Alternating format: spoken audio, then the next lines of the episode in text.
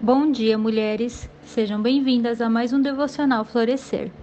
Hoje é dia 13 de março. Meu nome é Camila e o tema de hoje é doadora de vidas. Vamos meditar em Tito, capítulo 2, verso 3.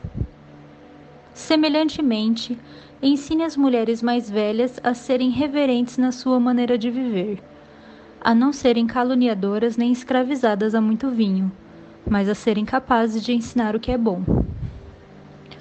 As instruções que Paulo descreve na carta de Tito referente ao papel do discipulado feminino são bastante específicas, quando diz que as mulheres mais velhas deveriam ser reverentes na sua maneira de viver, não caluniadoras nem escravizadas a muito vinho.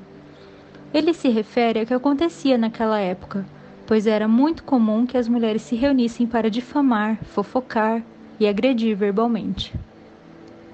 Isso te soa familiar?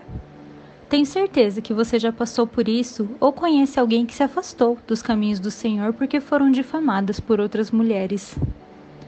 Paulo adverte que servir a Cristo é um chamado para viver em santidade e obediência, de acordo com a palavra de Deus.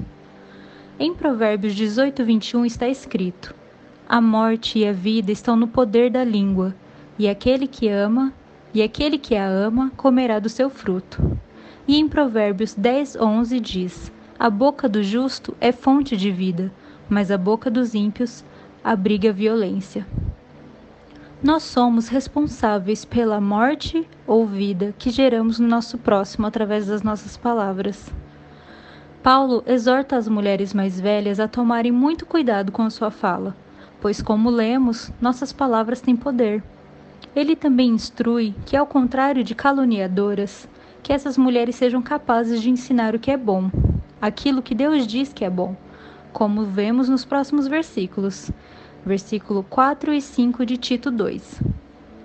Assim poderão orientar as mulheres mais jovens a amarem seus maridos e seus filhos, a serem prudentes e puras, a estarem ocupadas em casa e a serem bondosas e sujeitas a seus maridos, a fim de que a palavra de Deus não seja difamada. Da mesma forma que Jesus chamou para si discípulos, onde passou a conviver, partilhar, exortar em amor e a ensinar sobre a conduta para a vida eterna, Paulo também deixa a responsabilidade para que mulheres mais velhas discipulassem as mulheres mais jovens.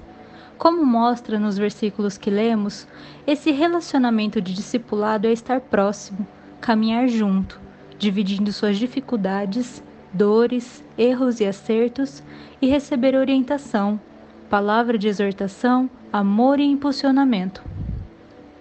Nós mulheres não temos apenas o dom de gerar uma vida humana, mas também de gerar vida espiritual. Que através do discipulado e do relacionamento de amizade entre mulheres, nos tornemos mulheres piedosas. Por fim, quero convidá-la a se aprofundar nesse texto e voltar o espelho dessa palavra para si, Pergunte-se: como você, mulher, pode servir outras mulheres? Como você pode gerar vida através das suas palavras? Fiquem com Deus.